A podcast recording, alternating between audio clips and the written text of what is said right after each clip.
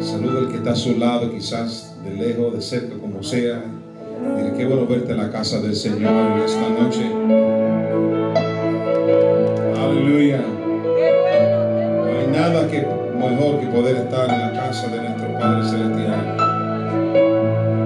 Abren su Biblia conmigo al Salmo 34.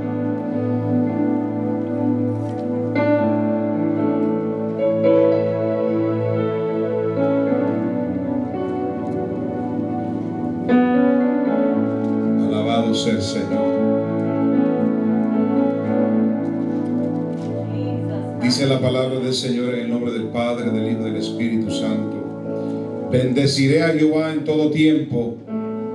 Su alabanza estará de continuo en mi boca. En Jehová se gloriará mi alma. Lo oirán los mansos y se alegrarán. Engrandecer a Jehová conmigo y exaltemos a una su nombre.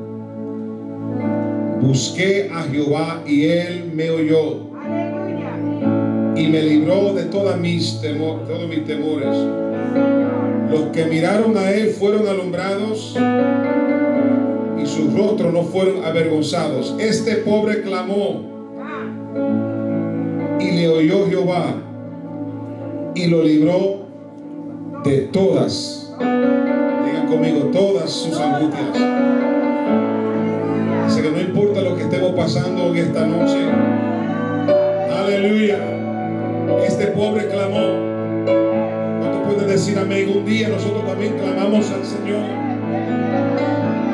Y el Señor oyó nuestra súplica. Oyó nuestro clamor. Y nos libró, nos sanó. Nos levantó el Señor. Nos sanó el Señor. Aleluya. Nos restauró. Por eso en esta noche yo no me canso de alabar su nombre. Porque Él ha sido más que bueno. Porque para siempre su misericordia. Aleluya. Si usted viene a alabar al Señor en esta noche conmigo, hagamos como dijo la instrucción que da el salmista. Bendeciré a Jehová en todo tiempo. Su alabanza estará de continuo en nuestra boca. Aleluya. Sí, Señor. Mereces la gloria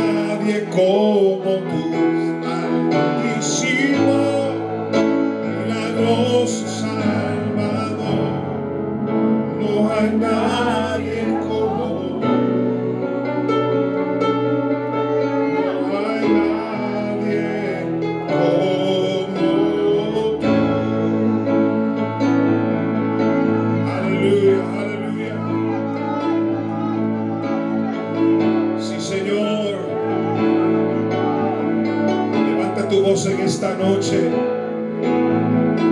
Por la vida que Dios nos ha dado. Aleluya. Porque Él ha sido bueno con nosotros. Nuestras necesidades según sus, sus riquezas en gloria.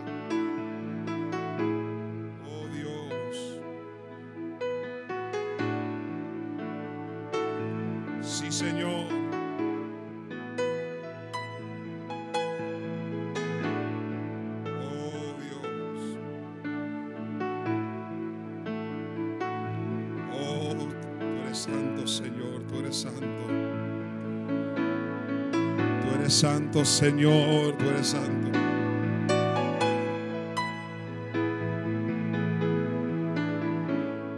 Aleluya. Bendecimos tu nombre, Señor.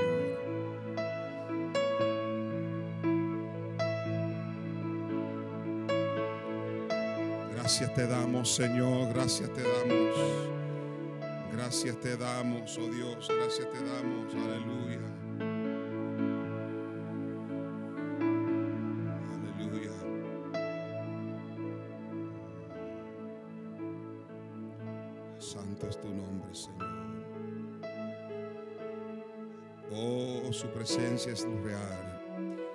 Su presencia se deja sentir de una manera poderosa en esta noche.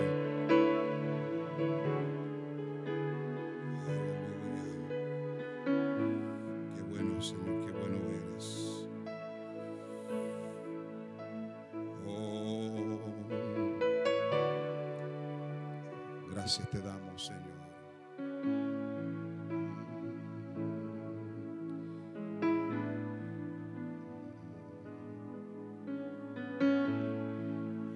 Quiero estar en tu presencia y poderte contemplar.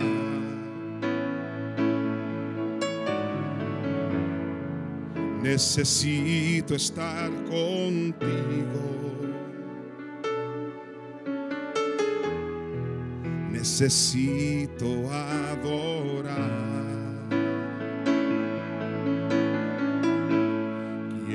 Estar en tu presencia y poderte contemplar. Necesito estar contigo. Necesito.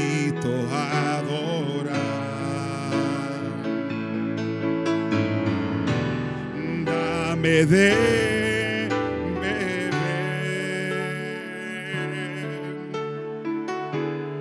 de tu manantial.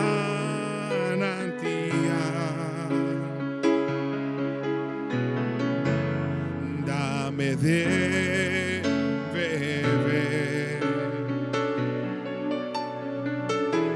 Necesito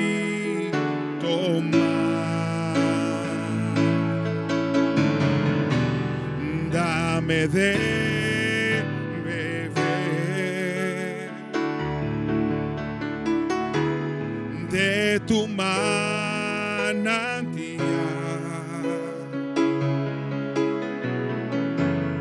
Dame de beber. Necesito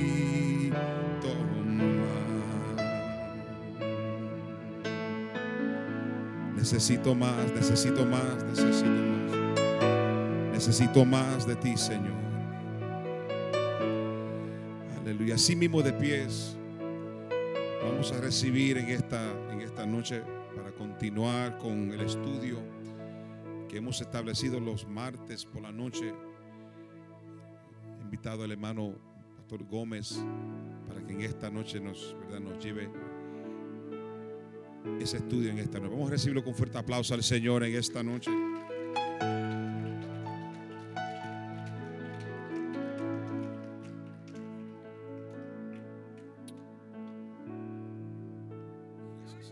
Amén. Gloria al Señor, que Dios nos bendiga. Qué gozo poderles saludar. De verdad es para nosotros, mi esposa y mi familia, es un honor grande, es un milagro, como lo decimos, estar entre ustedes. Dios es fiel. Y gracias a nuestro pastor, gracias reverendo Dani de Jesús, hermana Clarita, el liderazgo de la iglesia. De verdad, muchas gracias por permitirnos estar entre ustedes y ahora compartir este tema tan lindo, tan especial. Sé que eh, creo que todos los que han adquirido el libro lo estamos eh, disfrutando. Gracias por el regalo. Amén. De verdad que es un regalo invaluable. eh, así que les animamos a leerlo. Antes de, de comenzar, bueno, les quiero pedir que pongan, eh, pónganse tranquilos, pueden estar sentaditos o de pie, pero mejor sentaditos. Vamos a estudiar. Eh, capítulo 27 de Hechos para tener una, tener mis hermanos un pasaje que, que nos ayude a comprender un poco más eh, el tema que ahora nos toca. Capítulo 27, versículo 15 al 25. Todo el capítulo es un fantástico, ¿verdad? Pasaje para poderlo eh, disfrutar, pero solo vamos a tomar unos versículos. Eh, la semana pasada estuvimos hablando acerca del sacerdocio del creyente y nuestro pastor nos explicó claramente que antiguamente no teníamos ningún solo, como decimos, ¿verdad? En El Salvador, chance de poder hacer algo para nuestro Señor más allá que solamente para nosotros, ir y ofrecer nuestros sacrificios. En el caso de nuestros hermanos allá, hebreos, solo podían llegar y ofrecer y eso era todo pero deseaban hacer algo más, sin embargo no se les permitía. Ahora somos nosotros los sacerdotes. Y en esta oportunidad es bueno que ya teniendo ese pensamiento de que somos sacerdotes, pensemos en el siguiente tema de nuestro libro, la esperanza. Dice la palabra, y siendo arrebatada la nave, Hechos 27, versículo 15, y siendo arrebatada la nave y no pudiendo poner proa al viento, nos abandonamos a él y nos dejamos llevar por el viento. Mire qué terrible. Y habiendo corrido a sotavento de una pequeña isla llamada Clauda, con dificultad pudimos recoger el esquife. Y una vez subido a bordo, usaron de refuerzos para ceñir la nave, y teniendo temor de dar en asirte, arriaron las velas y quedaron a la deriva. Pero siendo combatidos por una furiosa tempestad, al siguiente día empezaron a alijar y al tercer día con nuestras propias manos arrojamos los aparejos de la nave y no apareciendo ni sol ni estrellas por muchos días y acostados, acosados por una tempestad no pequeña, ya habíamos perdido. ¿Qué dice, hermanos? Toda esperanza de salvarnos.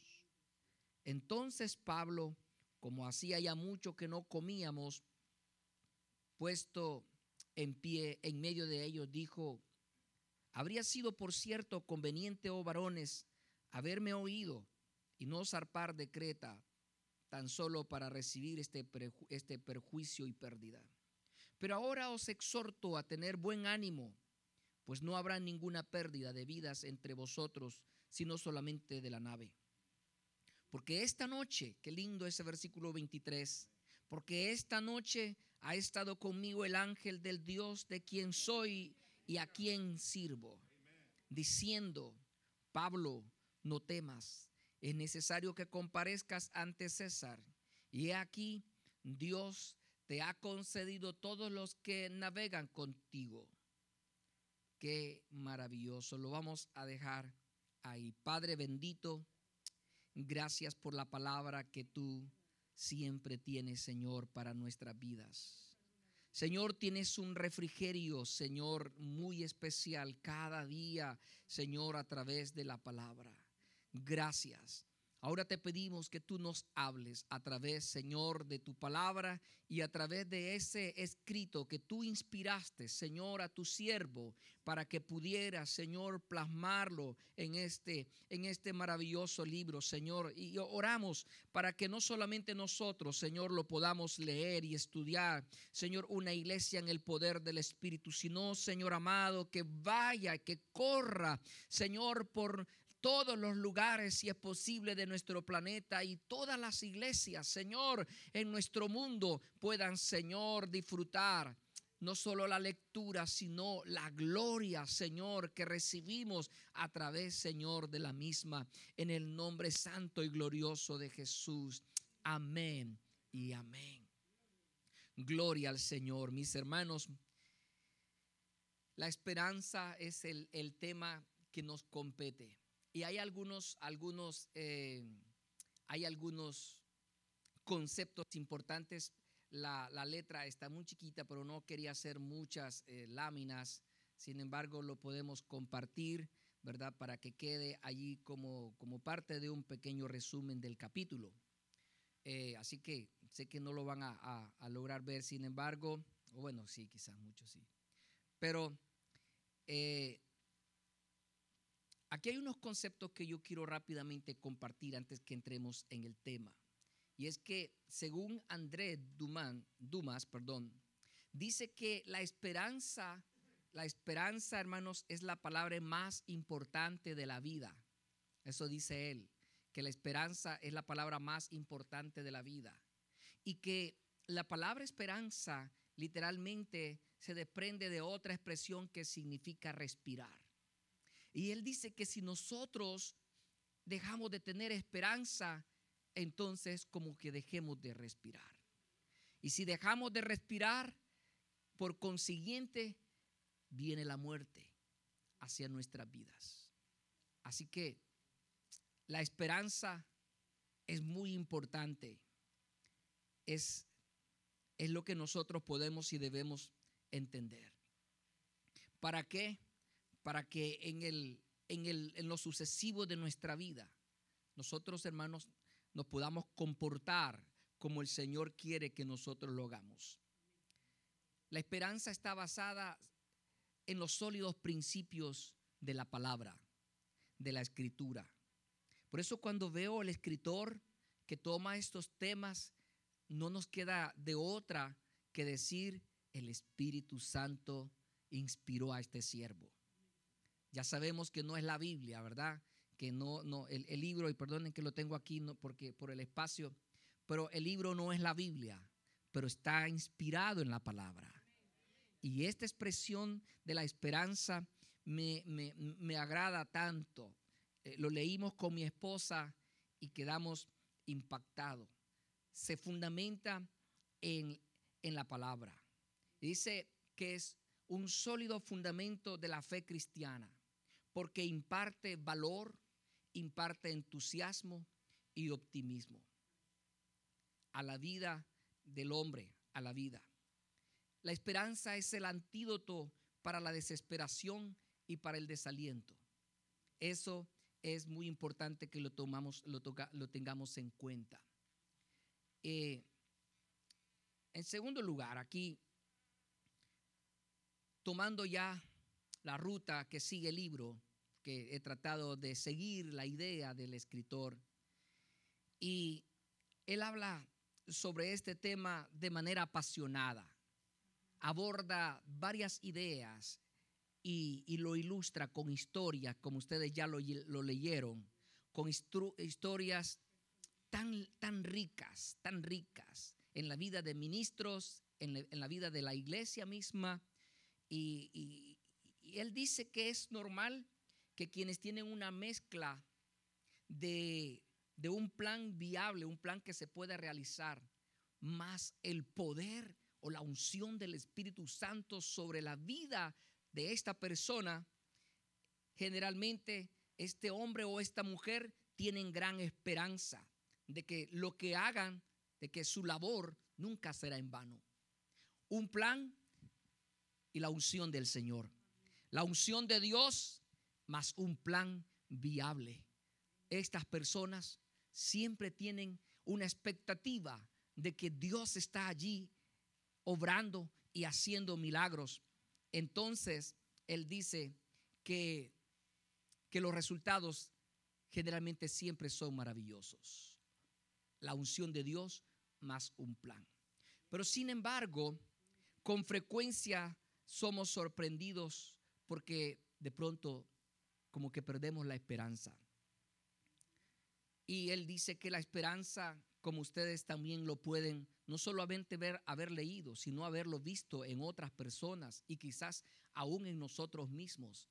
La esperanza, hermanos amados, se suele perder como resultado de esas dificultades que de pronto nos llegan. Vemos acá en la historia que hemos leído, Pablo siendo llevado hasta Roma, pasó por una super dificultad, no solo él, sino toda la embarcación. Pero acá encontramos que en nuestra vida de pronto nos, nos hallamos con dificultades financieras, con problemas de salud, problemas laborales, con problemas en la familia. Ahora, con este problema de la pandemia, con el problema de la de la migración o de la inmigración, problemas de todo tipo que de pronto nos atacan y aquella, aquella esperanza que teníamos viva, de pronto vemos cómo se, se esfuma. Nos desanimamos. El escritor lo compara e, ese, e, e, ese, esa, esa fuga de esperanza eh, con la fatiga que las Fuerzas Armadas muchas veces suelen tener después de pelear y combatir y combatir y combatir y, combatir y que muchas veces no le hayan sentido por qué es que están peleando de verdad, pues al final, ¿qué, hacen? Entonces terminan fatigados y desanimados y terminan por muchas veces eh, por ya no pelear o pelear eh, indiferentemente. Algunas veces se dejan atrapar por el enemigo, caen en las manos del enemigo, mueren en las manos del enemigo. Entonces esa fatiga, hermanos amados, también suele visitarnos a nosotros. Esa fatiga, él le llama al escritor, le llama fatiga por la compasión. Y dice que un cristiano después de estar sirviendo y trabajando y ayudando y, sosteniendo a la iglesia, eh, fortaleciendo a los demás hermanos, a los demás miembros, los líderes, los pastores, muchas veces, ¿verdad? Caemos en esta situación en esa fatiga, porque hemos andado no solo peleando nuestras propias batallas, no solo peleando las batallas de nuestra familia, de nuestros hijos, de nuestra esposa, de la familia de nuestra esposa, sino las batallas de la iglesia, las, batallas, las luchas ardientes, hermanos, fuertes, feroces que el enemigo levanta contra la iglesia y andamos ayudando a los hermanos, aquellos que ya, que, ya no quieren seguir, les vamos y les llamamos y oímos sus historias, oímos su eh, bueno, muchas veces lloramos con ellos, eh, estamos con ellos, les visitamos y algunas veces nos reciben no tan agradablemente porque no han entendido que la lucha no es contra contra carne y sangre, sino contra principados y contra potestades y a veces van contra los líderes mismos de la iglesia y dicen, sí, es que ustedes, que no sé qué, y, y de pronto el líder también termina fatigado. El líder, los miembros, los pastores, terminamos fatigados. La razón principal por la cual él cree que terminamos muchas veces fatigados es porque estamos dando, estamos sirviendo, estamos ayudando, pero no estamos reponiendo las energías que estamos nosotros derrochando en la vida de nuestra propia vida y en la vida de otras. ¿Y qué energías deberíamos de reponer según nuestro escritor? El amor, el gozo, la fortaleza, esa fortaleza que viene a través de la búsqueda del poder, de la gloria, de la unción del Señor sobre nuestras vidas. Ese encuentro del propósito por el cual estamos aquí. Como decía Pablo, hermanos amados, él decía, si Cristo no resucitó en verdad, ¿qué estoy haciendo yo aquí en esta bendita vida? ¿Qué estoy haciendo yo aquí en esta misión de predicar el Evangelio? Yo sería uno de los más dignos de lástima, decía él si Jesús, si Él decía, si yo no tuviera la esperanza que en verdad voy a resucitar como Él lo hizo, y si Él no resucitó, eh, en vano sería nuestra fe, en vano sería nuestra esperanza, nuestra predicación y todo. Entonces, hermanos amados, la esperanza se nos puede, se nos puede a nosotros también terminar como resultado de la fatiga, porque la fatiga desanima y el desánimo nos vacía de la esperanza. Ahora, entonces, necesitamos entender este principio y necesitamos eh, meternos en la presencia de Dios. ¿Por qué? Porque es importante que entendamos que el desánimo roba la esperanza. Entonces tenemos que impedir la fatiga llenándonos de la gracia y de la misericordia de Dios, leyendo su palabra y actuando y encontrando el propósito por el cual estamos en este mundo, para que siempre estemos animados. De lo contrario, el desánimo llega. Nos cuenta la historia de un pastor en Missouri que cuando llegó a una iglesia, esta estaba desanimada totalmente. Y la razón principal era que el liderazgo de su iglesia estaba moviéndose continuamente, estaban saliendo, yéndose los líderes, los pastores.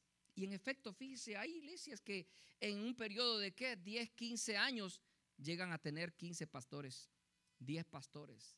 Y esa inestabilidad, esa inestabilidad, solo imagínense ustedes lo difícil que es mantener un hogar, un hombre y una mujer por año, 50, 60 años y lo difícil que es mantener nuestras emociones y nuestra vida. Pero se ha puesto a pensar en la gente que ahora tiene un esposo, mañana tiene otro, otro hombre y otro hombre y otro hombre y en su vida va pensando tal vez con este, tal vez con este, tal vez con este. ¿Cómo está su vida internamente? ¿Qué inestabilidad más grande que va arrastrando de la de la conducta, de la personalidad del otro, trayéndola y pasándosela a todos los demás y arrastrándola de, las de los demás. Así le pasa a la iglesia cuando hay inestabilidad. Y esta iglesia de Missouri estaba tan desanimada, estaba desconcertada, así que él llegó y les hizo ver su estrategia, que él estaría con ellos si fuera posible hasta que Cristo viniera que Él no los iba a dejar, que Él iba a estar con ellos, se iba a pelear las buenas batallas hasta que el Señor viniera. Y esa, esa inspiración de estabilidad hizo que la iglesia siguiera, siguiera adelante. Y en cuenta de unos años ya tenían el doble de miembros. El escritor del libro es quien lo fue a visitar y conoció esa historia. Pero dice que le pregunta a su amigo en Missouri, y entonces, Ahora, ¿cuál es el problema que tienes? Yo veo a tu iglesia muy animada, es la más animada de, la región. Y dice él, siempre tengo el mismo problema. ¿Cuál problema? El desánimo. ¿Y ahora por qué? Es que teníamos una hermana, una hermana que era tan servicial, tan amada, tan querida en la iglesia y en la comunidad. Y de pronto le vino una enfermedad en su piel, no se la pudieron diagnosticar con tiempo y la hermana falleció y eso le ha impartido desánimo a la iglesia, le ha impartido fatiga a la iglesia y entonces la iglesia ha perdido la esperanza. La verdad es que hay cosas fortuitas que pueden atacarnos y que pueden llegar para vaciarnos de la esperanza. El desánimo roba la esperanza.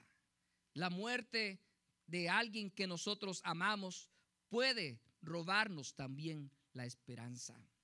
Muchas veces la iglesia está, están abatidas, han perdido el fervor, han perdido aquella gloria primera aquellos momentos, ¿verdad? De, de, fundación, cuando se estaba fundando, cuando se estaba levantando e, e, esa obra donde la gente con, con fuerza, con amor, decían hermanos, no tengo mucho, pero tenga aquí, aquí en el nombre del Señor, mire, vengo cansado, vengo agotado de trabajar, pero no importa si tenemos que seguir poniendo nuestras manos al servicio de la obra del Señor, aquí estoy. Y, y de esas personas, hermanos amados, hermanas, que, que después de un tiempo, ¿verdad? De, de, estar trabajando, siguen trabajando en la obra, vendiendo, como decía nuestra pastora el domingo, vendiendo, haciendo actividades, orando, ayunando, vigilando, largas horas, saliendo a visitar, saliendo a evangelizar. Qué lindo eso, pero hay cosas que pueden hacer que,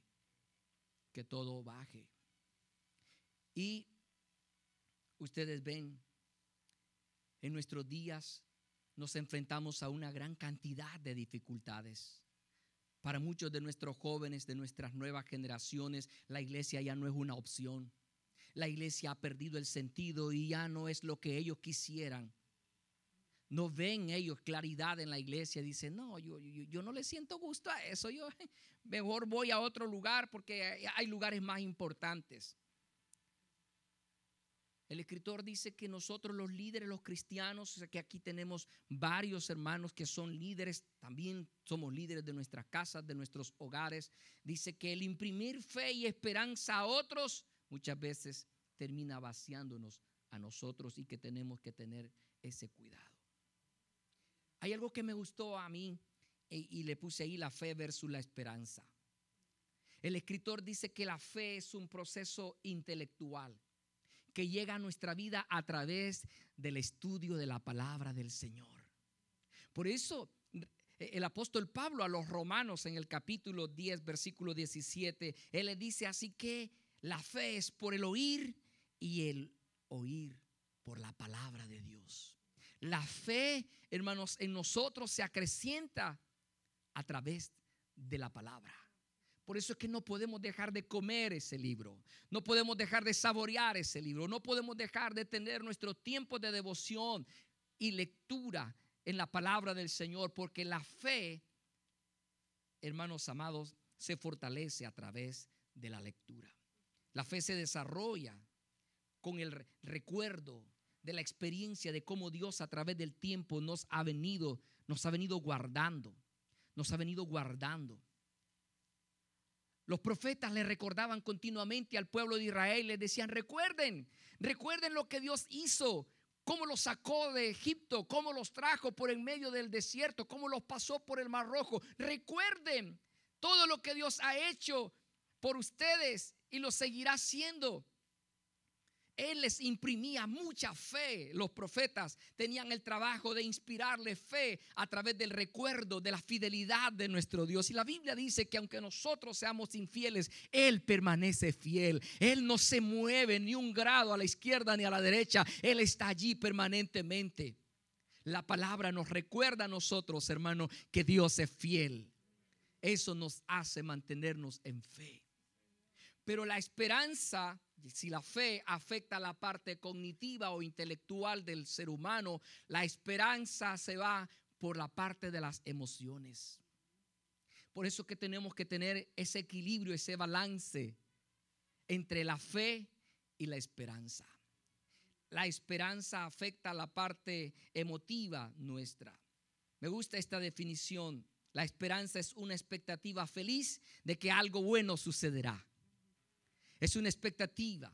Y según los, los eruditos, cada vez que encontramos la palabra esperanza tiene que ver con algo bueno que nos espera en el futuro, que Dios tiene preparado para nosotros en el futuro. Así que esta esperanza es una expectativa feliz de que algo bueno sucederá. ¿Cuántos recuerdan el sermón del domingo también antepasado? Que vamos por más. ¿Lo recordamos? Ese sermón no debe de salirse de nuestra mente y de nuestro corazón. Que vamos por más. Esa es una expectativa de que algo bueno y glorioso viene. Algo bueno y glorioso viene hacia la iglesia, hacia el pueblo del Señor y hacia las comunidades que tengamos el privilegio de tocar, de alcanzar con eso glorioso del Señor. Partiendo entonces de cómo se siente una persona, porque las emociones, ustedes y yo sabemos que suben y bajan, suben y bajan. Lo que yo conozco, al menos que padezca de Alzheimer, se me va a olvidar. ¿Verdad? Pero ahora puedo estar emotivo como Elías matando, ¿verdad?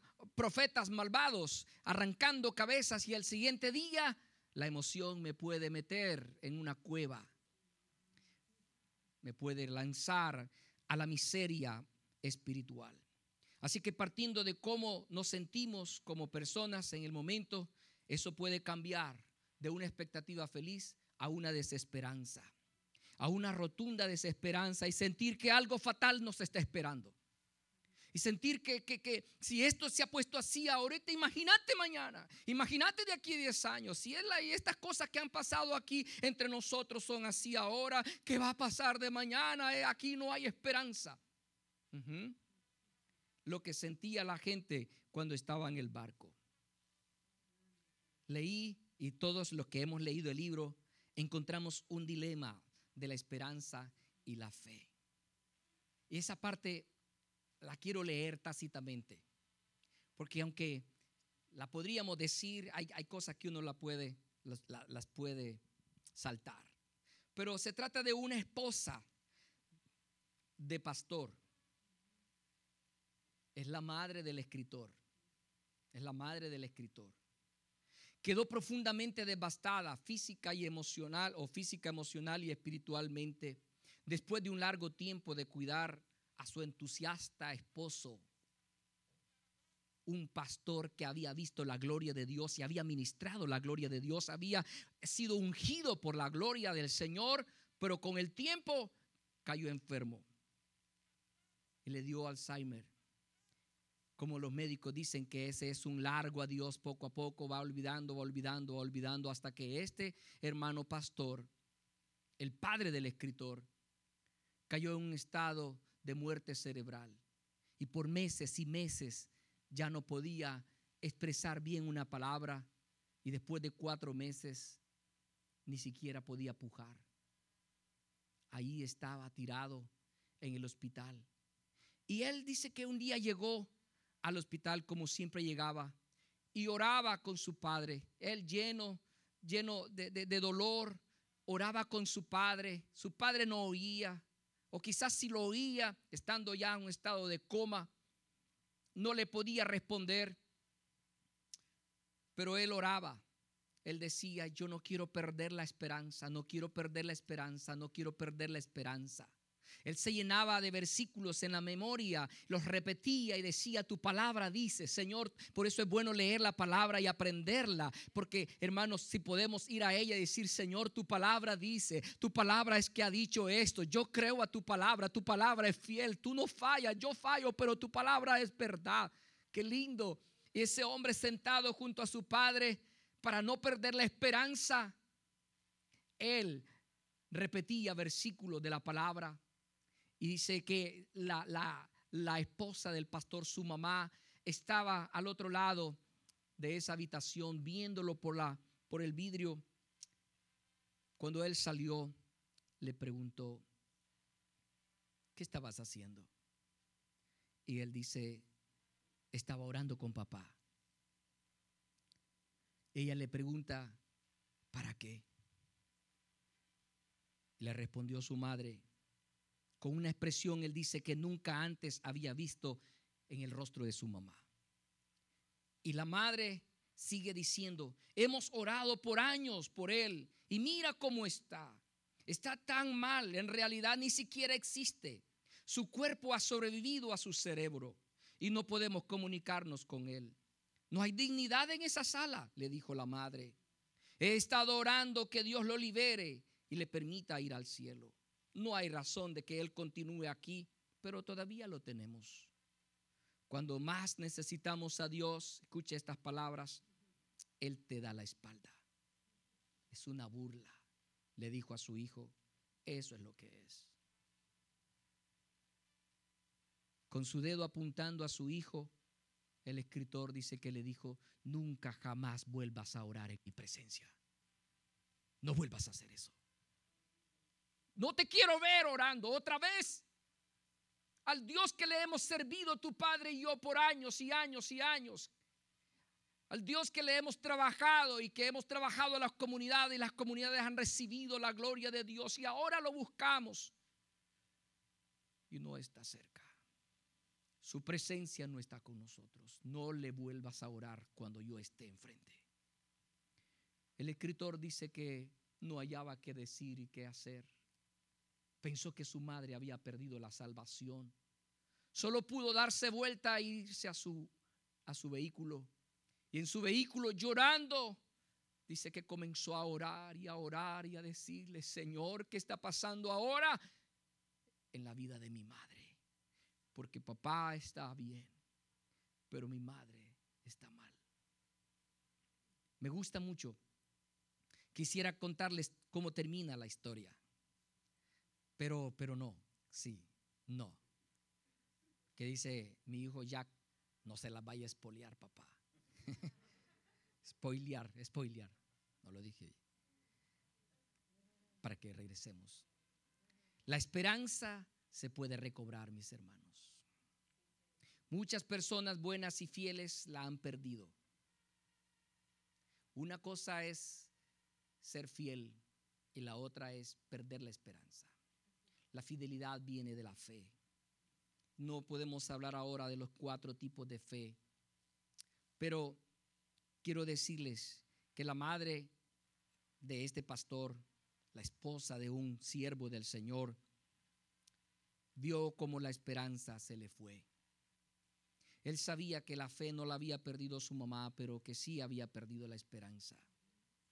Pero Romanos capítulo 15, verso 13 dice, y el Dios de esperanza os llene de todo gozo y paz en el creer, para que abundéis en esperanza por el poder del Espíritu Santo.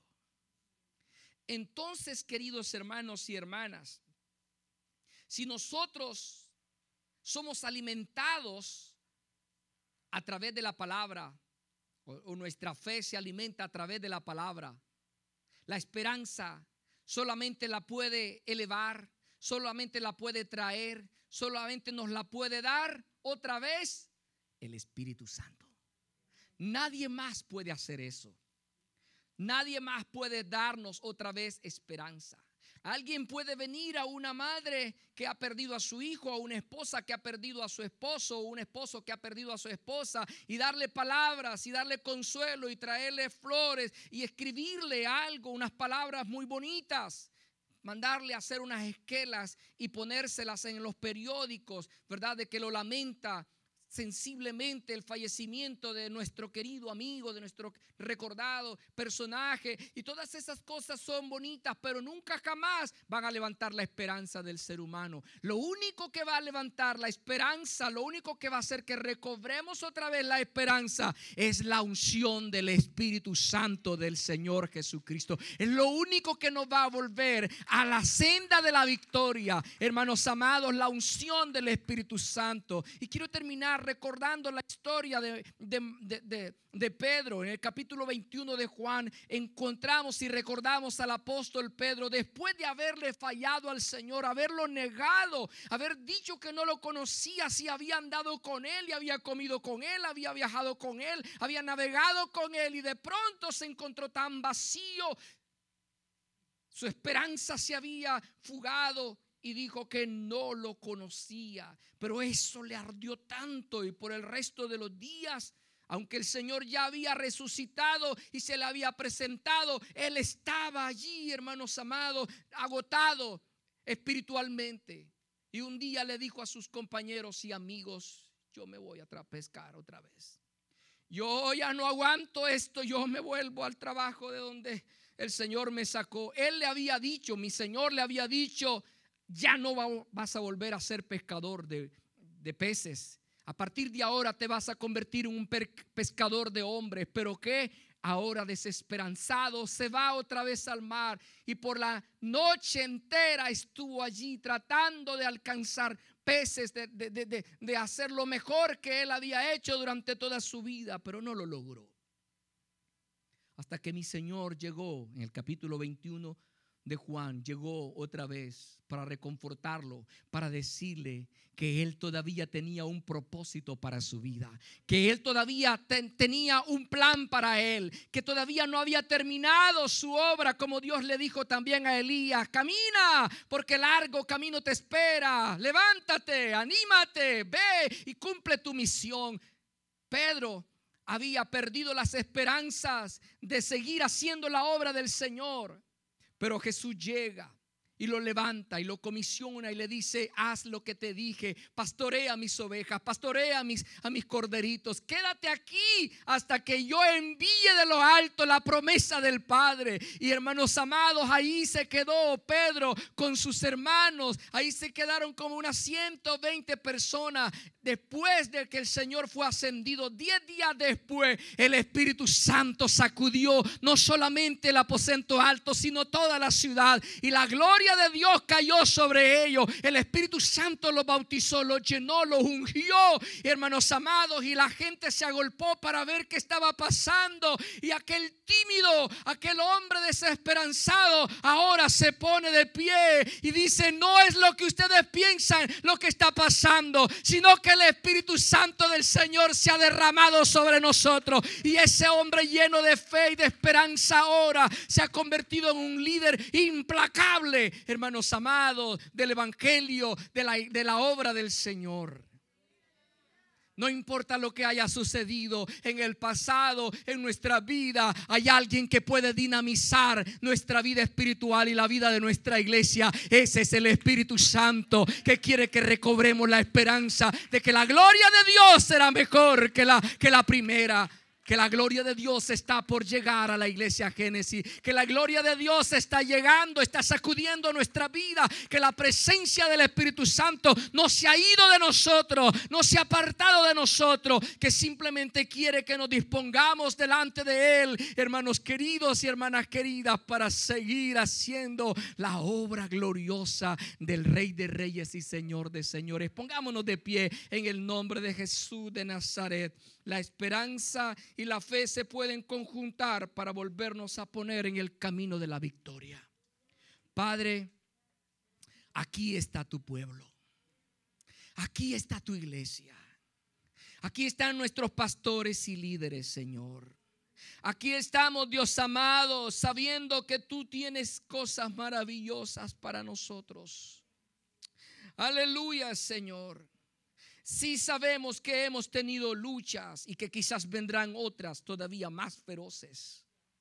Oh Señor amado, pero tu palabra está aquí para fortalecer nuestra fe. Tu palabra está aquí, Señor, para llenar nuestra fe, para llenarnos rotundamente de esa fe que nos dice, no temáis manada pequeña. Oh, no temáis en el nombre de Jesús. Esa palabra que nos dice cuando pases por las aguas, yo estaré allí y podrás caminar sobre ella. Cuando el fuego te quiera abrazar, no se podrá pegar a tus pechos. Oh, bendito sea tu nombre, Señor. La fe, la fe, Señor, que tu palabra nos inyecta es maravillosa, pero la esperanza que el Espíritu Santo nos trae de saber que algo mejor está por llegar a nuestra vida, algo mejor está por llegar a nuestros hogares, algo mejor está por llegar, Señor, a la iglesia Génesis, a la comunidad de Westbury, Señor, porque tu gloria está, Señor Señor, lista para descender cada día sobre nuestras vidas. Ahora nos ponemos en tus manos y nos llenamos, Señor, de la esperanza. Ministra tu iglesia, ministra tu iglesia. Yo no sé, Señor, si alguno de mis hermanos o hermanas ahora mismo, Señor, vinieron sin esperanza, vinieron flacos en alguna área, Señor, por algo que sucedió en la mañana, en la mediodía, o ha estado pasando durante esta semana, durante el mes pasado.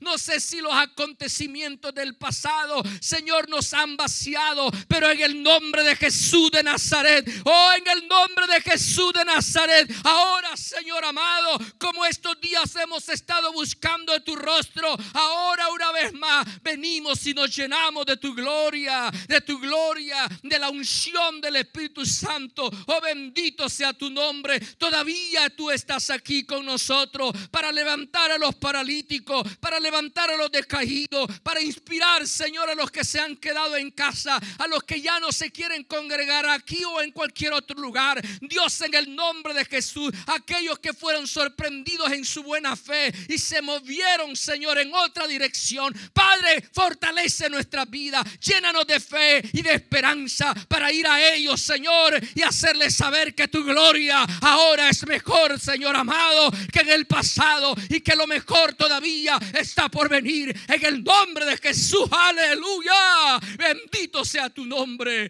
Gracias, Señor. Gracias, gracias, gracias. Aleluya. Señor, toma el control de cada uno de mis hermanos y hermanas de la iglesia Génesis, Señor, en el nombre de Jesús. Gracias, Señor. Gracias. Gracias, Señor. Oh, como dijo Pablo, mi hermano, un varón del Señor viene a su iglesia para decirnos, no teman, no teman, porque nadie perecerá. Bendito sea el nombre de Jesús. Gracias. Amén. Amén. Amén. Gloria a Dios. Aleluya. Le damos esas palmas al Rey de Reyes y Señor de Señores, nuestro pastor con nosotros. Aleluya. Alabado ser el Señor. Dele un aplauso fuerte al Señor. Gracias, Pastor Gómez. Gracias. Qué lindo es el Señor, ¿verdad que sí? Qué bueno es el Señor. Qué bueno que la iglesia Génesis, nuestras esperanzas han sido levantadas. Estamos viendo la mano del Señor. Dios está hablando en nuestras vidas. Y qué bueno poder venir a la casa del Señor para recibir esa palabra de esperanza, esa inyección. Así como usted fue a, tomarse la inyección de la, vacuna que le di, del, COVID. Oye, no hay una vacuna más grande que la vacuna del Espíritu Santo. Esa no enferma.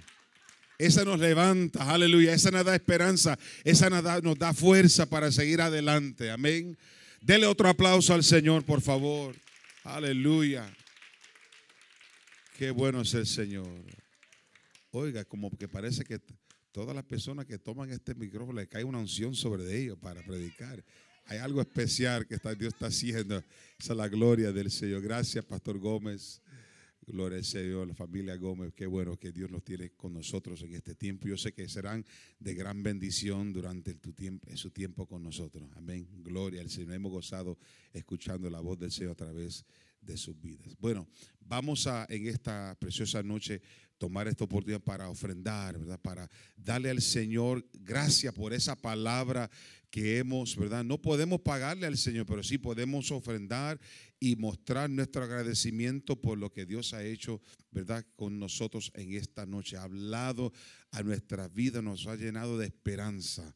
Saber que el Señor no nos ha abandonado, Él está con nosotros como poderoso, ¿verdad? Gigante. Padre, gracias te damos por esta, eh, esta palabra que hemos recibido. Y ahora, Dios mío, venimos también a dar a ti, a tu obra. Permita, Dios mío, que esta ofrenda sea de bendición para esta iglesia y para cada uno de nosotros de igual manera. Gracias te damos porque tú eres, Señor, tú amas al dador alegre y tú bendices a aquellos, oh Dios, que dan con corazón sincero a tu obra. En el nombre poderoso de Jesús te lo pedimos. Amén y amén. Pueden pasar así, ¿verdad, hermano Omar? Gloria al nombre del Señor. Pasa por aquí. Amén. Amén. Gloria al Señor. Amén. Amén. Mientras que el hermano esté pasando, le invitamos, le recordamos, le invitamos este jueves. eh, el culto, ¿verdad? Es, eh, están encargados las damas, ¿verdad? De la iglesia. Y vengan preparadas también, ¿verdad? Para no solamente venir nosotros como iglesia, sino invitar.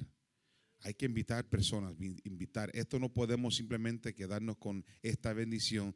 Tenemos que hacer nuestra parte de asegurar que otros también puedan venir a la casa del Señor y recibir ¿verdad? esta hermosa bendición. ¿Cuántos han sido bendecidos en esta noche? ¿Verdad que sí? Hemos aprovechado, eh, hemos aprovechado este tiempo y el Señor ha estado con nosotros de una manera poderosa. Él ha hablado a nuestras vidas una vez más como iglesia y nos levantamos, ¿verdad? Qué bueno que a pesar de que eh, estuvimos, eh, mi esposa y yo fuera, este fin de semana estuvimos compartiendo eh, una actividad eh, que habían ya, nos tenían, ¿verdad? Por mucho tiempo ya estaba programada, pero eh, qué bueno, la, la hermana, eh, la pastora Grace estuvo predicándonos el domingo, ¿verdad? Pude disfrutar de ese, de ese sermón que ella nos trajo, ¿verdad? Eh, de, los muros, ¿verdad? Y, y las cosas grandes que Dios te está haciendo en este lugar. Qué bueno que el pastor de los pastores siempre se queda en la iglesia. El pastor puede salir, ¿verdad? Pero siempre el pastor de los pastores el, el verdadero pastor. gracias, gracias. El verdadero está aquí. Él es el verdadero, ¿verdad? Y Él se queda con nosotros. Y qué bueno que, ¿verdad? En esta noche hemos sentido también nuevamente esa palabra poderosa que ha llenado nuestros corazones. Así que este jueves le invitamos, ¿verdad? Estar presente. Las damas están encargados del servicio, pero eso no significa que los caballeros se van a quedar en casa tomando café van a venir al culto también y disfrutar, ¿verdad? De todo lo que Dios tiene para nosotros durante esta semana. Y el domingo nos estamos preparando también, ¿verdad? Para eh, nuestro servicio del Día de las Madres. Eh, tenemos algo muy especial. Los caballeros se están preparando, están cocinando toda la semana, están haciendo un sinnúmero de cosas, ¿verdad? Preparándonos, ¿verdad? Preparándonos para este fin de semana, ¿verdad? Gloria al Señor. Yo estoy preparando unos conflakes especiales para mi esposa, ¿verdad? Eso va a ser algo glorioso. Nos vamos a algo con leche, ¿verdad? ¿Verdad? Este, sí, sí, eh, eh, ni, ni hay que ponerle azúcar porque ya viene con azúcar, ¿verdad? Los conflakes míos, ¿verdad? Pero nos estamos, nos estamos preparando, ¿verdad? Para algo especial. Oigan, nos estamos gozando, ¿verdad? De este fin de semana. Esto va a estar glorioso. Dios está con nosotros. Nunca nos ha abandonado ni nunca nos abandonará. Esa es la esperanza. Me gustó lo que dijo el autor, decía él, que la fuente de nuestra esperanza es Dios. Es Dios. Y mientras que nuestros ojos estén mirados, enfocados en Él, ¿verdad? Nunca, nunca perderemos esa esperanza. De Él viene la fuerza que necesitamos. Y yo, que, yo sé que el Señor ha estado con nosotros, nos ha fortalecido. Si usted, como, si usted fuese a ver, si, si miráramos eh, dos meses atrás, donde estamos hoy, Dios ha sido fiel, ¿verdad que sí? Dele otro aplauso al Señor. Qué bueno, Dios ha sido fiel. Amén. Donde está el Espíritu de Dios, allí hay libertad, allí hay esperanza. Eso es lo que hay que asegurarnos, que haya siempre presencia de Dios. ¿Y cómo se mantiene la presencia de Dios? A través de la adoración, a través de la búsqueda, a través de la oración, ¿verdad? Ese tiempo con Dios, eso es lo que produce de una manera poderosa el poder del Espíritu Santo en nuestra vida. Así que muchas gracias, Pastor Gómez, nuevamente, y cada uno de los hermanos que han tomado este tiempo para estar con nosotros. Padre, gracias te damos en esta preciosa noche. Gracias, Señor, por esta palabra que hemos recibido, este manantial, oh Dios, que hemos recibido en esta noche. Has hablado en nuestra vida nuevamente, nos ha dado fortaleza, esperanza para seguir adelante, Señor. Sabemos, Dios mío, que nuestra iglesia, la iglesia Génesis, está en tus manos, Señor. Y en tus manos hay seguridad, en tus manos, ah, oh Dios, sabemos, Señor, que en tus manos todo va a salir bien.